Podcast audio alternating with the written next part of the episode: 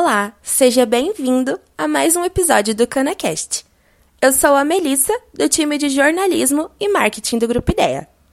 Hoje, no CanaCast, dando continuidade aos temas sobre mecanização de cana-de-açúcar, o Paulo Genesini vai apresentar as soluções da Scania em eficiência energética para o setor sucroenergético. A Scania esteve no 22º Seminário de Mecanização e Produção de Cana-de-Açúcar, para mostrar as soluções a biometano da empresa. O Paulo Genesini, da Scania do Brasil, apresentou uma nova geração de caminhões, visando a sustentabilidade. O Paulo é engenheiro formado pelo Centro Universitário FEI e já faz parte do time da Scania no Brasil há 20 anos. Hoje ele atua como gerente de pré-vendas na empresa. Continue acompanhando esse episódio do CanaCast para saber quais são as novidades da Scania.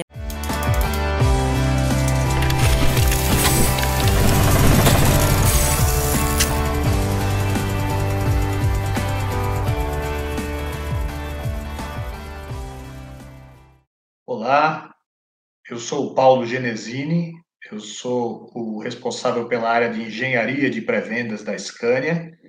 É, tenho um imenso prazer em estar aqui falando para vocês. Hoje a gente vai falar das soluções da Scania a biometano. Então, é, no primeiro momento, eu queria falar que a Scania ela sempre prezou pela sustentabilidade e desde que nós introduzimos a nova geração de caminhões aqui no Brasil, no ano de 2018, é, o nosso CEO ele declarou o propósito da Scania de liderar a mudança para um sistema de transporte mais sustentável. Isso vem acontecendo, já vinha acontecendo e vem acontecendo agora num passo mais acelerado. A Scania tem prezado por todos os fatores que vão levar a um sistema de transporte mais sustentável, é, como a eficiência energética dos nossos caminhões, dos nossos produtos, tudo que eu consigo fazer com mais eficiência, eu tenho menos desperdício, eu vou agredir menos o meio ambiente. A própria economia de combustível faz com que eu emita menos gás carbônico na atmosfera. É, toda a otimização e inteligência dos caminhões fazem com que a logística seja mais é, eficiente também. Vou, mais uma vez, eliminar desperdício, vou tornar as operações mais eficientes e aí eu também impacto menos no meio ambiente. E o que nós vamos falar aqui agora, todos os combustíveis alternativos ao diesel.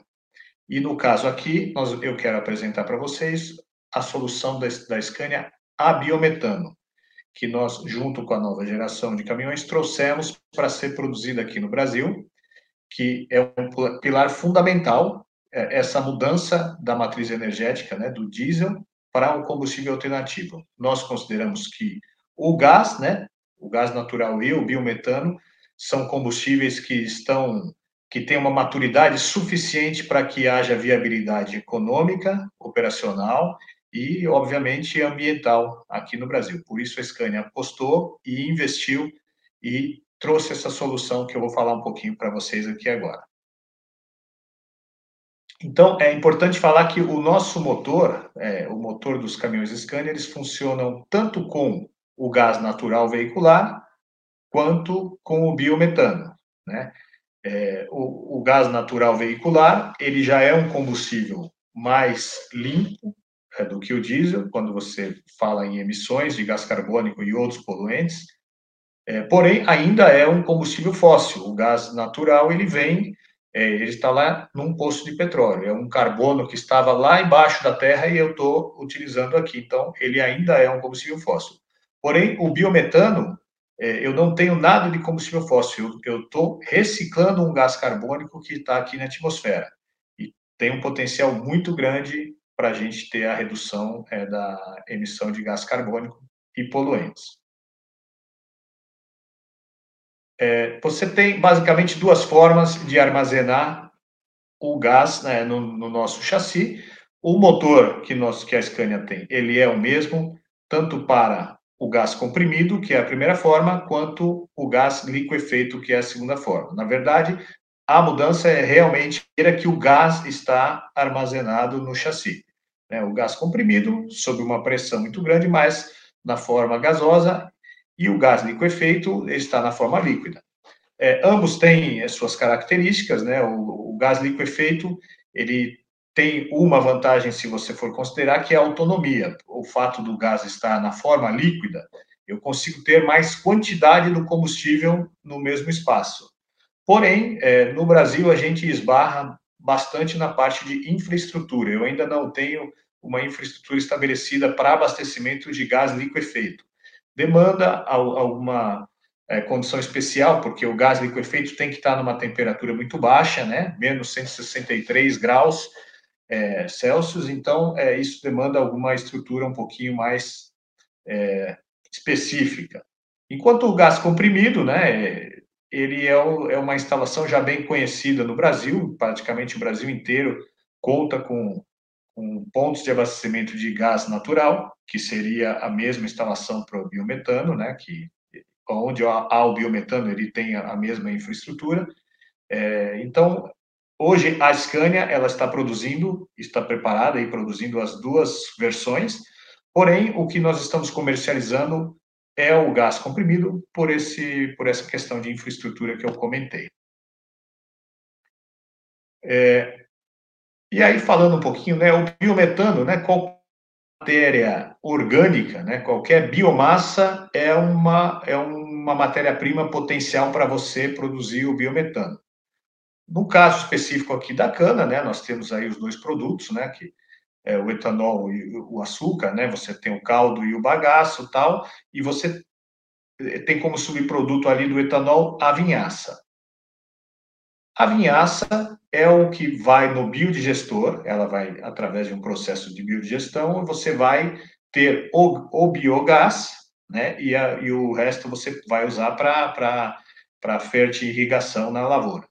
Esse biogás, ele tem lá uma quantidade de metano e outros gases, né? Através de um processo de purificação, que na verdade é remover o, o gás, alguma quantidade do gás que não seja o metano, você torna ele o biometano, que é o combustível que pode ser usado na para é, abastecer a frota, né? Que é substituição do diesel na frota, ou mesmo para você vender para distribuição. É, existe essa possibilidade, né? Você tem é, as concessionárias de gás aí que distribuem gás, o biometano produzido, ele pode tranquilamente também ser vendido para para produção industrial, para para produção de energia, qualquer coisa, além da, da utilização dos veículos da frota.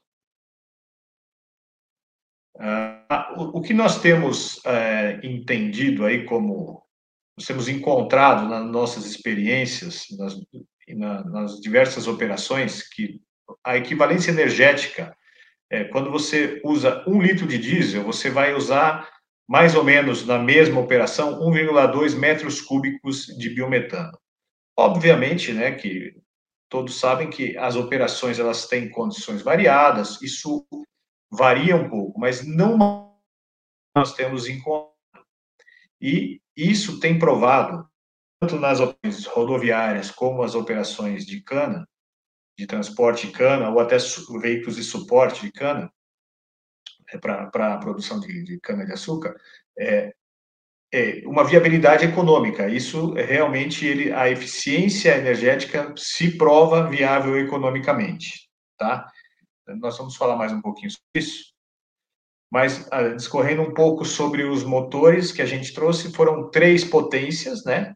é, um motor de 280 cavalos e um de 340 cavalos, ambos na plataforma de, de um motor de 9 litros, e um motor de 410 cavalos na plataforma de 13 litros. Então, assim, como eu falei, o, essas potências um pouco menores, 280 e 340 cavalos, seriam ideais para os veículos de apoio à produção, e o de 410 cavalos seria mais ideal para o transporte da cana, tá? e aí os seus é, respectivos torques aí. Ah, importante falar que esse motor é, tem aí essa frase, né? Um motor a diesel.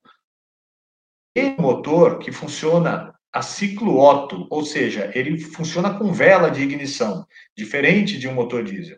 O que a Scania fez? Ela procurou aproveitar a maioria dos componentes que são é, estruturais para o motor, né, bloco, várias é, carcaças, tudo que você tem no motor a diesel para que você não tenha realmente uma, uma diversidade grande de peças de reposição ou de manutenção.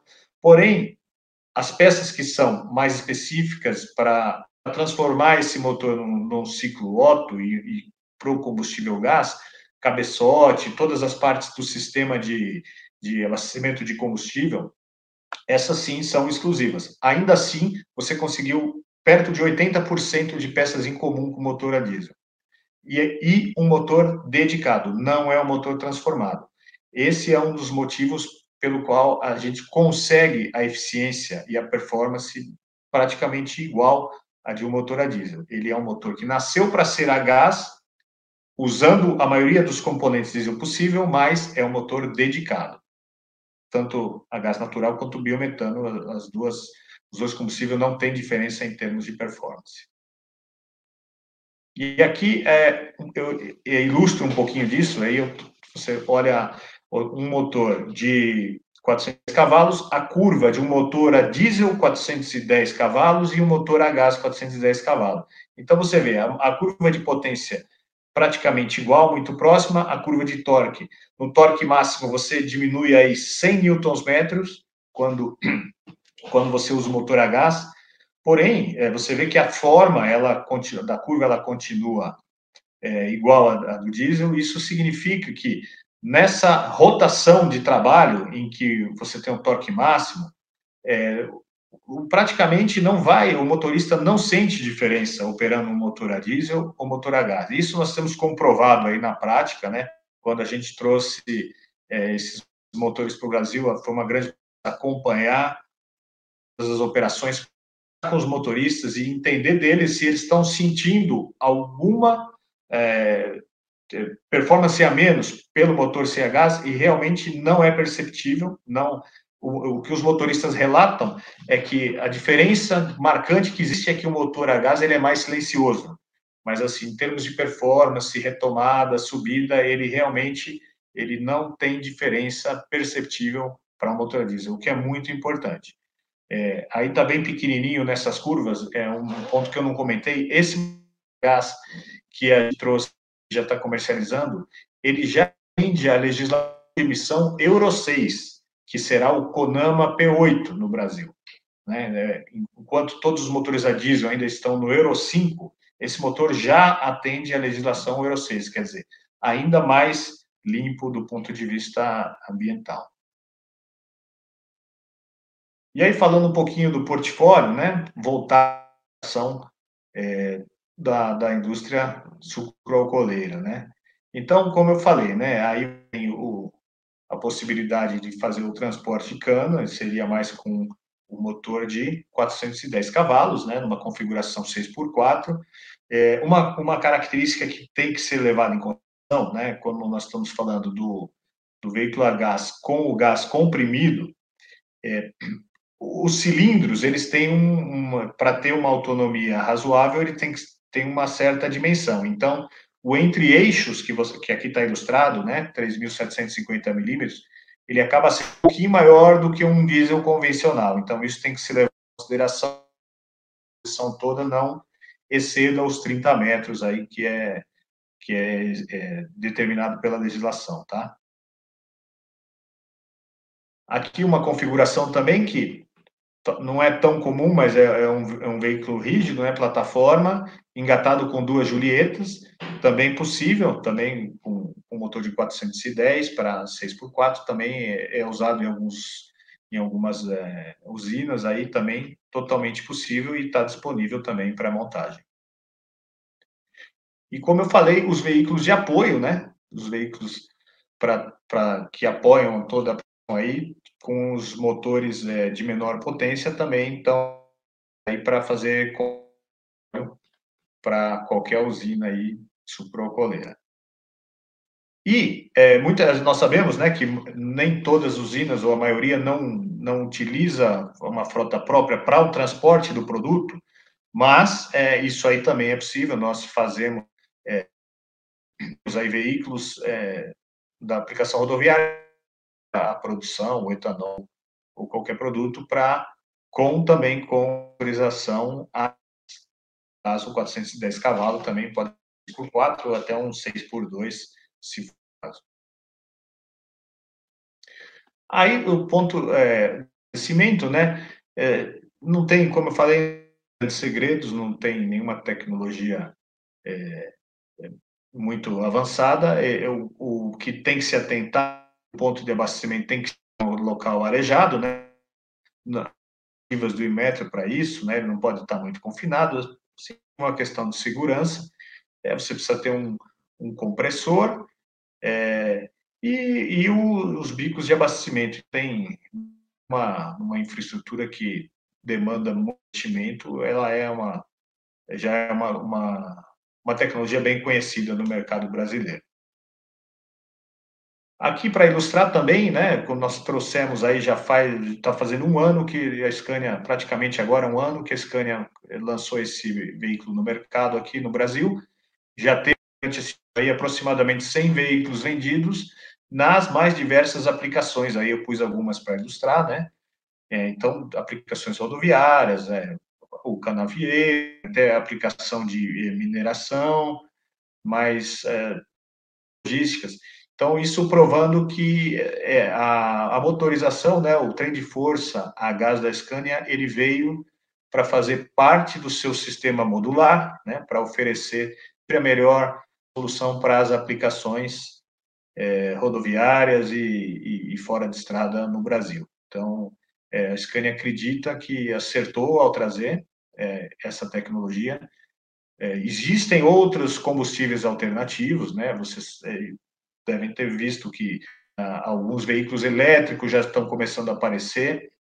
Porém, quando se fala de transporte mais pesado, essa, essa realidade ainda está um pouquinho. Né? Você tem, é, tem uma tecnologia a ser desenvolvida ainda, porque as baterias elas não têm tanta autonomia, então para você ter tanta bateria não fica viável você transportar carga. Então é, é uma equação que está sendo resolvida e a gente, a gente acredita que ainda tem um tempo é, de médio e longo prazo aí, e o gás, ele tem um, é, ele está disponível agora, ele tem viabilidade agora, e acreditamos que mesmo com o elétrico ele vai ter sempre seu lugar, porque além da performance, você está é, contribuindo muito para a redução do impacto ambiental no transporte. Ou seja, faz parte do que eu falei no começo, Scania está é, realmente tentando mudar é, o sistema de transporte para um sistema mais sustentável.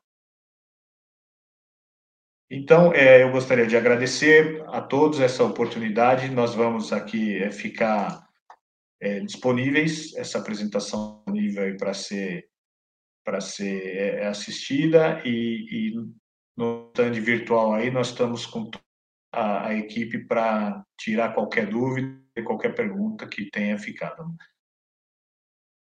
Muito obrigado.